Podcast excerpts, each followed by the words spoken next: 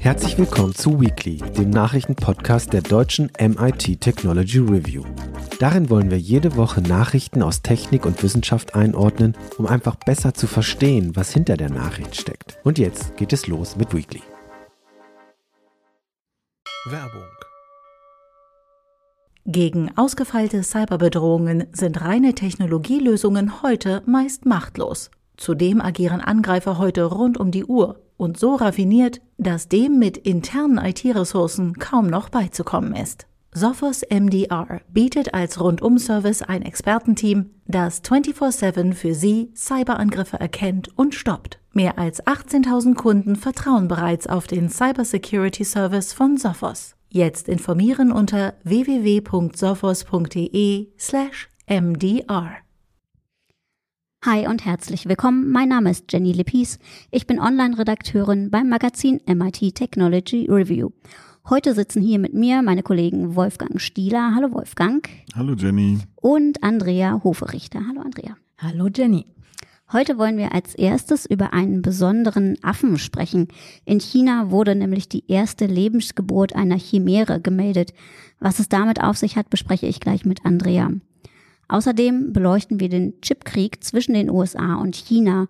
Dort gibt es immer schärfere Handelsbeschränkungen im IT-Sektor und bei der geht es längst nicht nur noch um Geld. Wolfgang wird uns dazu einen Einblick geben. Auch unseren Tipp der Woche wollen wir euch nicht vorenthalten. Wolfgang hat nämlich den Film Die Theorie von allem gesehen und wird ein paar hilfreiche Hintergrundinfos liefern. Zunächst aber richten wir unseren Blick nach China. Dort haben Forschende die erste Lebendgeburt eines Chimärenaffen vorgestellt. In der griechischen Mythologie bezeichnet eine Chimäre eigentlich ja ein Mischwesen aus einem Löwen, einer Ziege und einem Drachen oder auch meiner Schlange. In dem Fall hat das Forscherteam aber nicht verschiedene Arten zusammengebracht, sondern zwei genetisch verschiedene Embryonen derselben Makakenart. Und auf äh, Pressebildern ist ein drei Tage altes Äffchen zu sehen, das etwas verängstigt in die Kamera schaut. Aber das Besondere am Tier ist gleich zu erkennen. Es hat nämlich grüne Augen oder die Au Augen schimmern so grünlich und seine Fingerkuppen ebenso. Der Affe verstarb dann nach zehn Tagen, aber die Forschenden konnten dennoch einige Erkenntnisse sammeln. Und wenn sie ihr Verfahren verbessern, sollen ähm, Chimäre-Affen künftig helfen, bestimmte Krankheiten besser zu studieren. Andrea, du hast da letzte Woche noch schnell eine Meldung geschrieben für, für unsere Online-Seite, als die Studie rauskam. Ähm, kannst da sicher, du kannst da sicher ein wenig Kontext liefern. Ähm, zunächst mal die Frage, wie sind denn die Forschenden dabei vorgegangen? Ja, also die haben äh, zwei Embryonen genommen, eins vom Spendertier, also ein Spendertier sozusagen, ein Spenderembryonen und eher noch so Zellhaufenstadium und haben halt bei den einen Embryo die Zellen so quasi zurückprogrammiert, dass es daraus äh, pluripotente Stammzellen heißen, die äh, geworden sind. Das sind dann äh, Stammzellen, aus die sich zu allen möglichen Geweben noch differenzieren können später.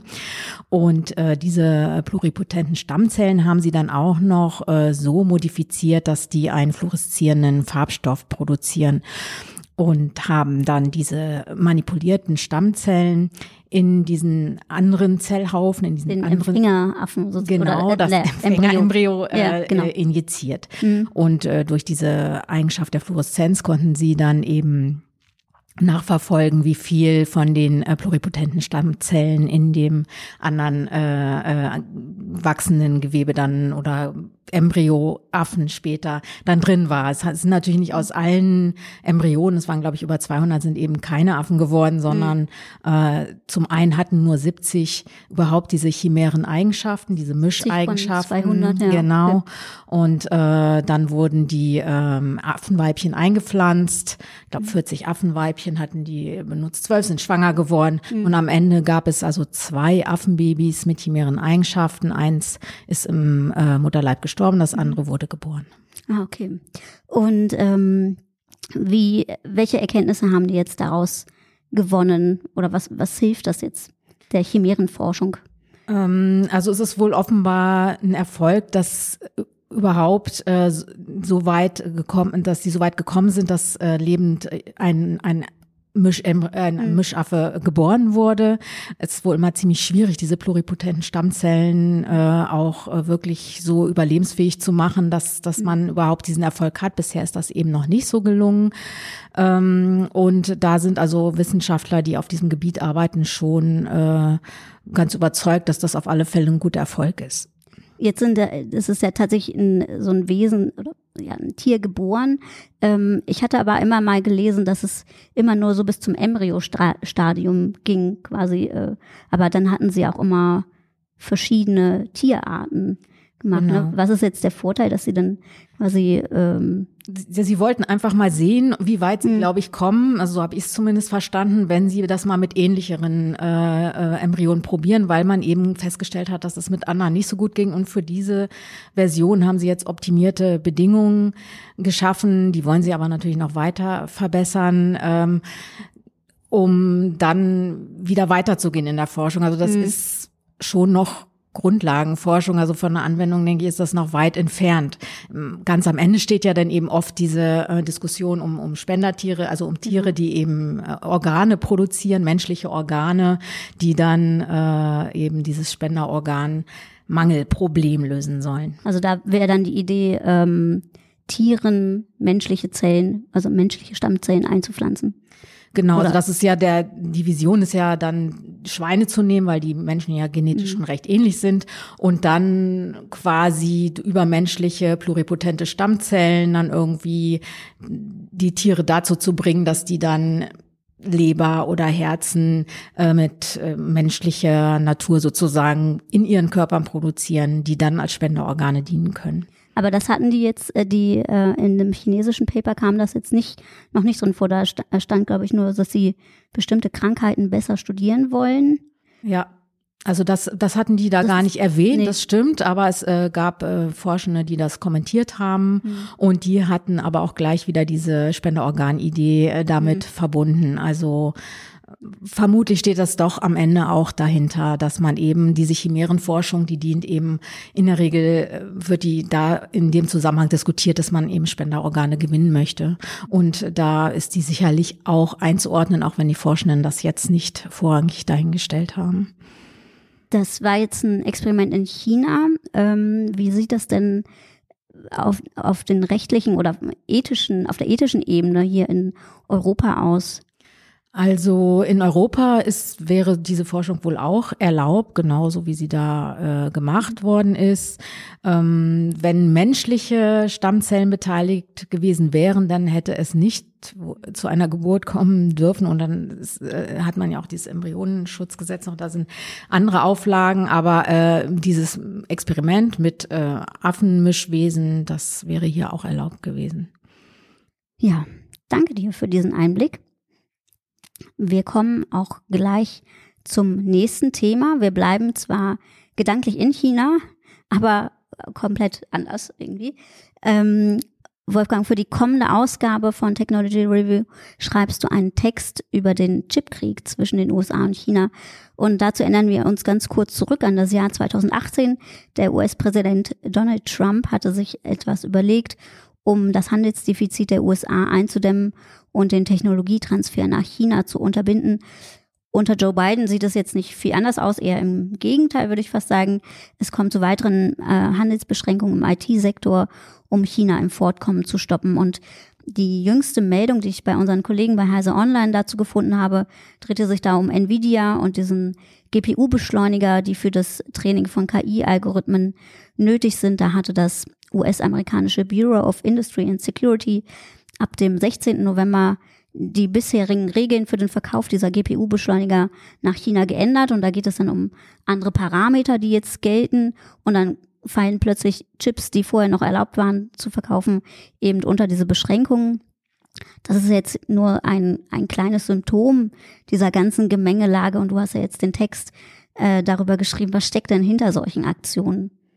Naja, das, was du gerade schon gesagt hast, also spätestens seit Herbst 22 kann man ganz klar sagen, dass das Ziel der US-Regierung nicht mehr ist, irgendwelche Handelsdefizite auszugleichen oder für faire Bedingungen auf einem internationalen Markt zu sorgen oder sowas, sondern ganz klar zu verhindern, dass China in bestimmten Bereichen ähm, zu ja bestimmte Technologien entwickelt und äh, möglicherweise sogar eine Technologieführerschaft äh, entwickelt. Und das ist insbesondere beim Computing, Supercomputing, aber dann eben mittlerweile auch bei KI. Da sollen sie einfach gebremst werden und zwar so, dass sie ein bestimmtes Technologielevel nicht erreichen können. Und äh, ich habe ich hab jetzt mal versucht, das ein bisschen ähm, ja zu erklären, was genau eigentlich damit gemeint ist und was genau das bedeutet. Und um das mhm. zu verstehen, muss man halt so ein bisschen äh, sich angucken, wie Chips eigentlich hergestellt werden, mhm. also mit Hilfe von Lithografie äh, und was da so die äh, kritischen Technologien sind, auf die äh, chinesische Hersteller jetzt keinen Zugriff mehr haben. Also die haben gar nicht die, den, diesen Lithografie-Maschinen, diese Expertise ist bei denen gar nicht. Ist das alles beim ASML-Hersteller? Doch, bis ja. zu einem gewissen Technologielevel. Mhm. Genau. Also generell ist es ja so, Chips werden lithografisch hergestellt. Also das heißt, du belichtest so ein, so ein Wafer, so ein Rohling äh, mit Silizium, um da eben diese winzig kleinen Strukturen, äh, hauptsächlich eben diese Transistoren herzustellen. Äh, und das bedeutet natürlich auch, wenn du sowas belichtest, äh, wie bei einem Foto, dass du halt eine bestimmte minimale Auflösung hast. Und diese minimale Auflösung, die man erzielen kann, ist halt abhängig von der Lichtquelle, die man verwendet. So, äh, bis vor pff, ungefähr roundabout 2018, auch um den Dreh, ähm, gab es nur eine äh, zur Verfügung stehende Technologie, wo die Lichtquelle ein Laser war, ein spezieller Laser, ähm, Excimer-Laser, mit einer Wellenlänge von 193 Nanometer. Und dann kann man mit ganz, ganz, ganz vielen technischen Tricks, mit Mehrfachbelichtung, in Flüssigkeit, also sogenannte Immersionslithografie etc., dafür sorgen, dass man da mit Transistoren von roundabout so grob über den Daumen 20, 25, vielleicht auch 28 Nanometer ähm, herstellen kann. So. Ähm, jedenfalls äh, mit einer vernünftigen Ausbeute. Ähm, wenn man das weiter treibt, geht es noch ein bisschen weiter, aber dann wird, dann sinkt die Ausbeute sehr stark. So, und wenn man noch weiter runter will und die neueste Generation von Chips, die man zum Beispiel eben mit diesen neuen iPhones hat und so, äh, äh, die haben dann Strukturen, die sind noch viel kleiner. Wir sind bei, ich glaube, mittlerweile bei einem 7 Nanometer Prozess. Mhm. Ähm, und das geht nur mit dieser, äh, mit einer neuen Technologie, mit EUV, also Extreme Ultraviolet Lithografie.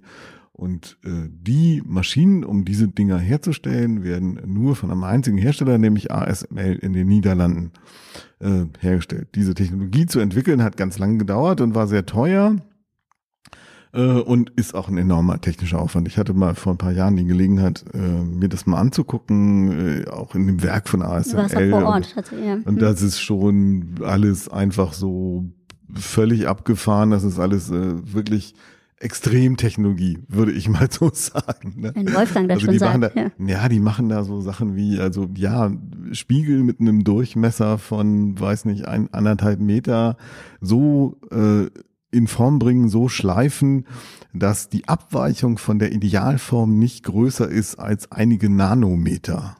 Ne, das ist schon, ähm, ja, also solche Sachen machen die da.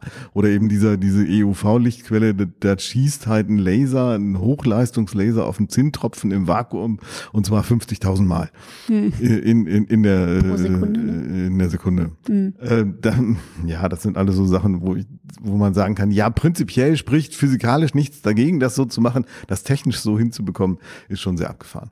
Na gut, und die, die ASML ist natürlich eine ganz normale Firma, die versuchen auch weltweit ihre Sachen zu verkaufen. Und ähm, viele Chipfirmen sitzen auch in China. Die sitzen ja nicht nur in Taiwan, die sitzen nicht nur in Südkorea, sondern in, auch in Mainland China gibt es ganz viele Chiphersteller, Halbleiterfirmen. Die wollten das natürlich auch kaufen. Aber die holländische Regierung hat damals 2019 keine Exportgenehmigung äh, erteilt, weil sie argumentiert haben damals, dass äh, das so, ein, so eine Dual-Use-Technologie ist. Mhm und man damit eben auch militärische Güter herstellen könnte. Ähm, schon damals ist keine einzige EUV-Maschine nach China geliefert worden. Das hat sich auch nicht geändert. Mhm. Äh, und mittlerweile sind die Restriktionen nochmal verschärft worden, so dass faktisch äh, die Chinesen roundabout fünf Generationen äh, in der Technologie zurückhängen. So. Aber äh, hindert China das irgendwie nach, also nachzubauen oder beziehungsweise eigene Maschinen zu entwickeln oder da sind die ja bestimmt auch schon. Genau. Äh, die, natürlich sind sie auch daran eigene EUV-Technologie zu entwickeln. Und da gab es dann eben auch große Aufregung, äh, weil es eine Meldung gab, dass sie halt eine eigene EUV-Lichtquelle gebaut haben. Jetzt nicht auf der Basis von einem Laser und einem Plasma, sondern auf der Basis von so einem kleinen Beschleunigerring. Aber da sagen selbst chinesische Experten, ähm, also erstens war das nur ein Proof of Concept. Mhm. Also man hat gezeigt, dass es prinzipiell geht. Äh, und zweitens wäre das nur die Lichtquelle. Und mhm. dann muss man noch die Optik dazu haben, in diesem Fall eben eine Spiegeloptik, weil in dem Wellenlängenbereich man keine Linsen mehr hat, gibt es kein Material, was in dem Bereich äh, durchsichtig ist. Äh, und äh, dann musst du noch das präzise positionieren, dass wirklich auch der, der Wafer zur richtigen Zeit an der richtigen Stelle ist und so. Insgesamt eine sehr große, komplizierte Maschine auf absehbare Zeit. Ähm, wahrscheinlich nicht zu machen. So vielleicht zehn Jahre oder so. Ich wollte gerade ja. sagen, die EUV-Maschinen äh, von ASML, das hat ja wahrscheinlich auch einige Jahre Zeit etwa. gedauert. Das hat 20 Jahre gedauert. Mhm.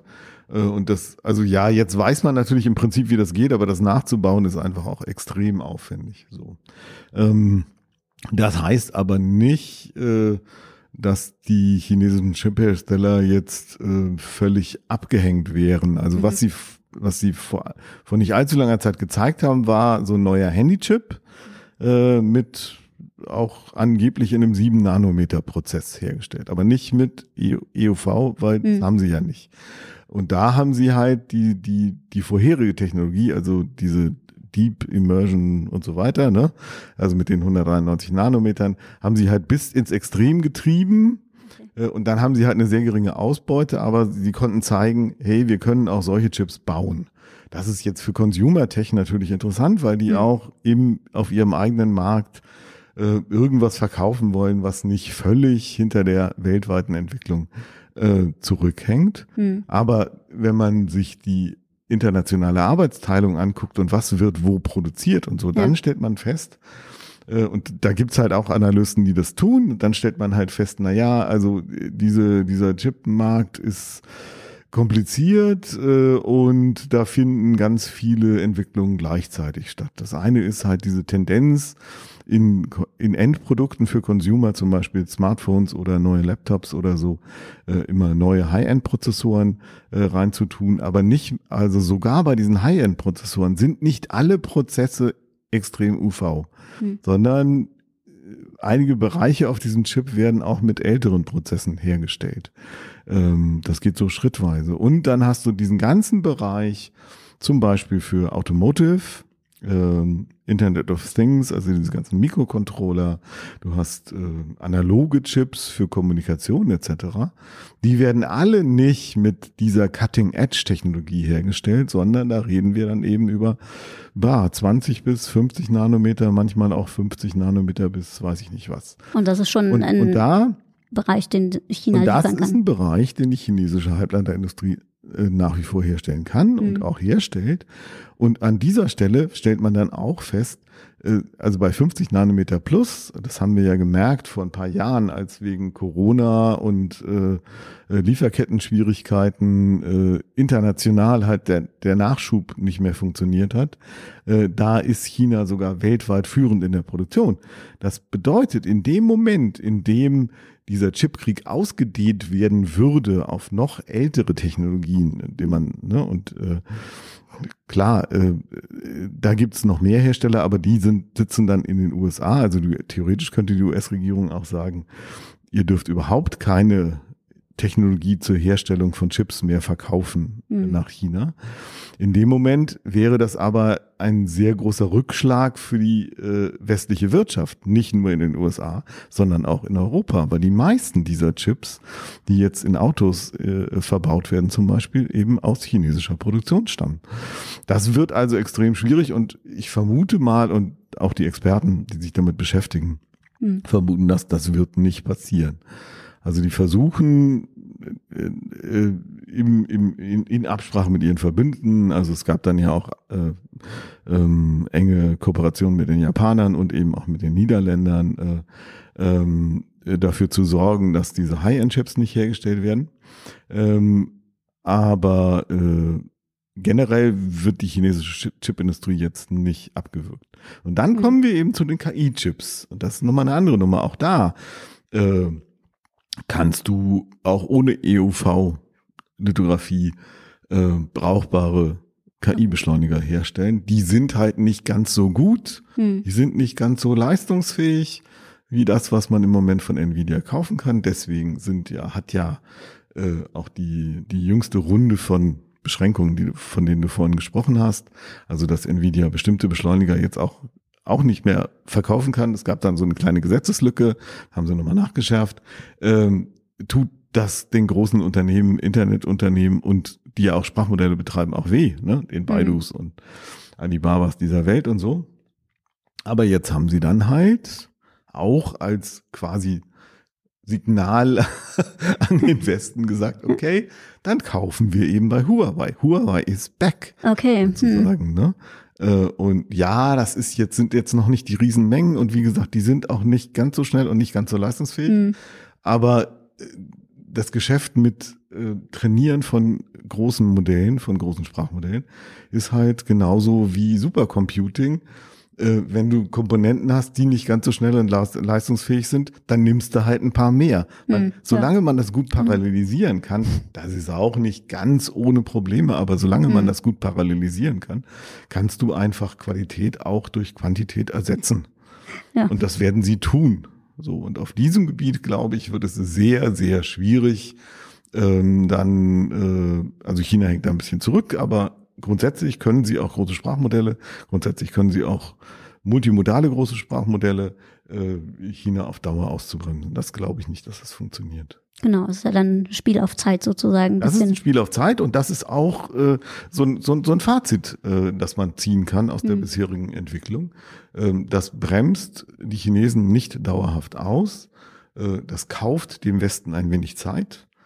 Ein paar Jahre, vielleicht fünf, vielleicht zehn. Aber diese Zeit muss die westliche Industrie dann auch nutzen. Wenn sie das nicht tut, dann ist die Chance auch vorbei. Und gleichzeitig haben diese verschärften Re äh, äh, Restriktionen dazu geführt, dass der Druck äh, in China im Inland Alternativen zu entwickeln viel, viel größer geworden ist als klar. vorher. Ja. Vorher hatten wir eine Situation, ja, wo eben zum Beispiel Alibaba oder Baidu in großem Stil äh, bei Nvidia eingekauft hat, weil das waren die besten Sachen, die man kriegen konnte. Hm. Wenn das nicht mehr geht, sind sie gezwungen, bei inländischen Herstellern zu kaufen. Und inländische Hersteller haben einen starken Anreiz, die entsprechenden Produkte anzubieten. Genau, also es bleibt spannend und wir schauen Spiel auf Zeit. Spielaufzeit, wie sich das da ausgeht. Ähm, wer nochmal mehr wissen möchte, wie Lithografiemaschinen funktionieren, Wolfgang hat das in seinem Text sehr eindrücklich beschrieben, auch was für riesige Maschinen das einfach sind. Ähm, das ist äh, ja sehr beeindruckend. Die neue Ausgabe erscheint im Dezember. Mhm, Der genau. konkrete Und es geht Termin ist natürlich dabei. nicht nur um Lithografiemaschinen, sondern generell auch um Natürlich. China, um unser Verhältnis zu China, wirtschaftliche Zusammenarbeit, technische Zusammenarbeit. Wie kann das weitergehen? Wie sind die Risiken? Wie sind die Chancen etc.? Genau. Vielen Dank dafür. Ähm, wir bleiben auch gleich äh, bei dir, Wolfgang, sozusagen. Unser Tipp der Woche ist nämlich der Film, der gerade in den Kinos läuft. Die Theorie von allem heißt der und der spielt im Jahr 1962. Hauptfigur ist der Doktorand Johannes Leitner, der zusammen mit seinem Doktorvater auf einen physikalischen Kongress in die Schweiz reist und dort sind dann alle ganz gespannt auf einen besonderen Vortrag eines iranischen Wissenschaftlers. Der soll nämlich bahnbrechend, äh, bahnbrechende Erkenntnisse zur Quantenmechanik äh, vortragen. Doch der Redner verspätet sich und die Kongressteilnehmer müssen sich irgendwie anders die Zeit äh, vertreiben. Und dann passieren mysteriöse Dinge. Wie fandest du den Film, Wolfgang? Ähm, ich fand ihn sehr unterhaltsam. Ähm, das ist auch, also ist auch schön anzusehen. Das ist so ein bisschen äh, Nostalgie. Mhm. Das heißt, äh, der Tim Kröger, der, der da Regie geführt hat, das Ding war ja dann auf dem Filmfestival in Venedig, mhm. ähm, hat äh, einen klassischen Schwarz-Weiß-Film ja. also gemacht. Nur am Anfang gibt's eine kurze Farbsequenz, mhm. die aber auch so aussieht wie eine Videotape-Aufzeichnung aus den 80er Jahren und so, so auch mhm. so aussehen soll. Ne? Mhm. Und der Rest ist schwarz-weiß. Ähm, und langsam geschnitten, langsam erzählt, nicht so hektisch, ja. keine Action oder wenig Action. Also am Schluss wird's ein bisschen hektisch, aber ich will, ich soll ja nicht spoilern. So, und äh, mich hat's natürlich auch interessiert wegen diesen ganzen Physik-Hintergrund, Quantenmechanik, ja, die Theorie von allem. Mhm. Äh, wobei das erste, das, die erste Super-Nerd-Anmerkung dazu ist, naja, im Grunde genommen ist der Titel bisschen falsch gewählt, ei, ei, ei. Hm. weil Theorie von allem, Theory of Everything mhm. in Physikerkreisen normalerweise für was verwendet wird, was Quantenmechanik mit dem Rest der Physik, insbesondere mit der äh, Relativitätstheorie, also auch der speziellen Relativitätstheorie, Gravitation, diesen ganzen Kram mhm. zusammenbringt. Das funktioniert nämlich bis heute nicht. Okay. Da gibt es eine große okay. Lücke, da gibt es ein Gap zwischen den Theorien und äh, Quantenmechanik ist äh, die eine Sache und eben Gravitationstheorie ist die andere Sache. Es funktioniert beides sehr gut, aber wenn man versucht, Gravitation äh, äh, zu quantisieren, äh, hat bis heute keiner eine überzeugende Idee, wie das, wie das funktionieren kann.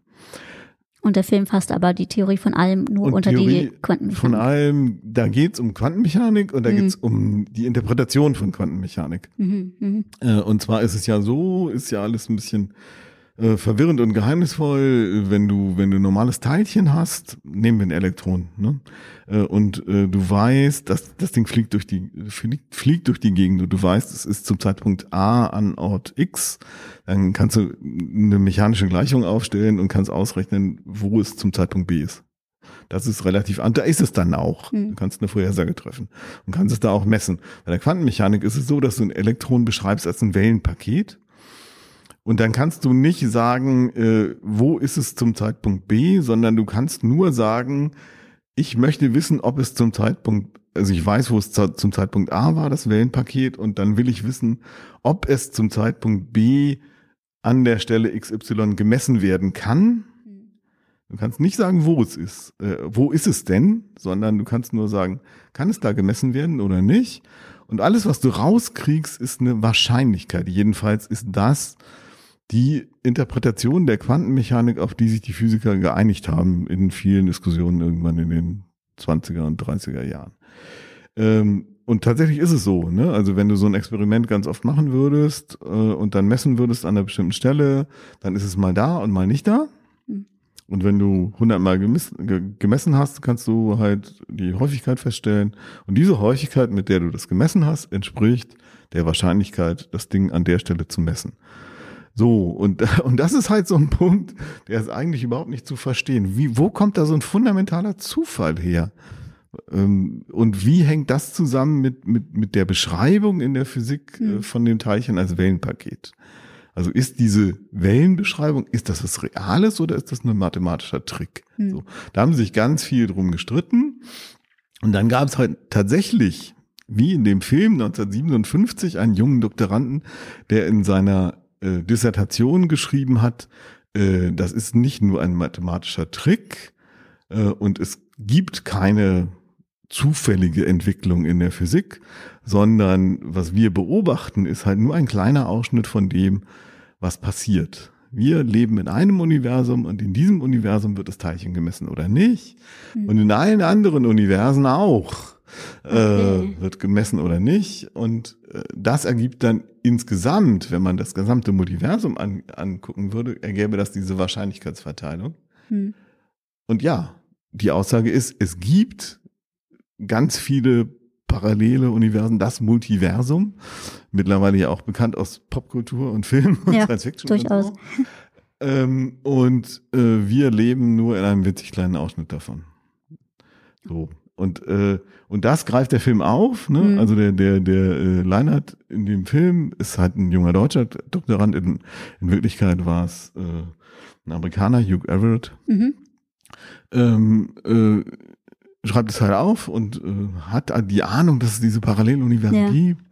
Äh, und äh, äh, sein Doktorvater versucht ihm das auszureden, das ist mathematischer Quatsch. Und dann, Mhm. äh, äh, aber andere glauben daran und äh, das, das ist der Aufhänger da. Mhm. Äh, was ich halt ein bisschen schade finde, ist, dass es äh, einfach wahnsinnig schwierig ist, glaube ich, mittlerweile ähm, diesen, diesen Kulturschock, den es dann da gegeben Mhm. hat, äh, Ende der 50er Jahre in der in dieser Wissenschaftscommunity irgendwie in dem Film abzubilden. Okay.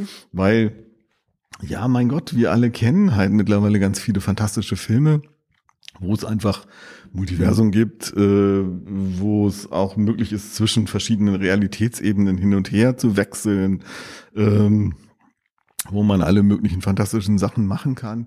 Und da haben wir uns einfach dran gewöhnt, in der Geschichte kann ich dann halt von einem Zweig Mhm. des Multiversums in einen anderen Zweig wechseln.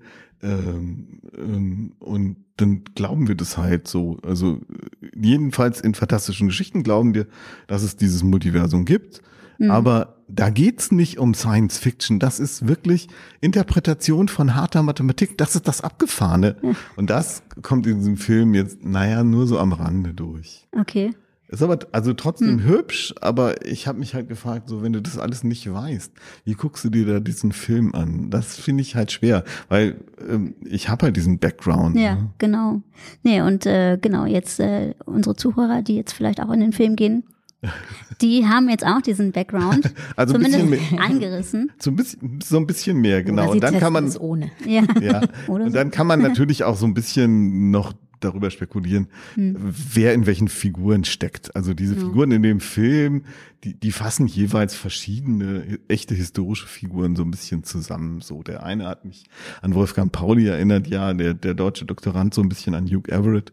Dann Ja. geht's auch ein bisschen noch um, um, um äh, Heisenberg und, und die, und die, da haben wir ja auch schon mal drüber gesprochen, diese Atomforschung der Nazis Hm, genau. äh, wer hat sich da wie irgendwie äh, mit Schuld beladen. Auch einmal kurz angerissen, eben die Entwicklung äh, in der, in, in der äh, Physik im Dritten Reich, so dass es auch eine Fraktion gegeben hat, ähm, die Quantenmechanik völlig abgelehnt hat, die Hm. deutsche Physik schaffen wollte und die Hm. jüdischen Einflüsse der Physik eliminieren und äh, damit eben auch die Quantenmechanik völlig rausschmeißen wollte, die sich dann aber nicht durchgesetzt haben ähm, und die Nazis ja dann pra ganz pragmatisch äh, gesagt haben, na ja, kann ja sein, dass äh, Atomforschung jüdische Physik ist, aber wenn man damit eine tolle Energiequelle oder vielleicht sogar eine Waffe bauen kann, interessiert uns das nicht.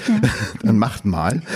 Ah, ja, Okay. Also das wird auch kurz angedeutet, aber leider nur Mhm. so kurz angedeutet. Also insofern steckt da noch viel mehr drin. Ja. Aber ja, so als Film an sich ist er, ist er einfach schön so. Ja. So ein bisschen so eine Mischung aus, weiß ich nicht, Hitchcock und äh, Nouvelle Vague oder so. Oh, okay. ich hatte bei, bei Heise Online die Rezension noch, der meinte dann äh, ähm, nach Welt am Draht. Ne? Durch die, Ja, auch so ein bisschen. Also ja, vielleicht nicht von der Ästhetik, ja, aber ja. vom Gedanken her natürlich. Ne? Genau. So, das war's auch schon von uns hier. Wir hoffen, ihr habt noch eine schöne Woche und wir hören uns nächste Woche wieder. Vielen Dank. Tschüss. Tschüss. Tschüss.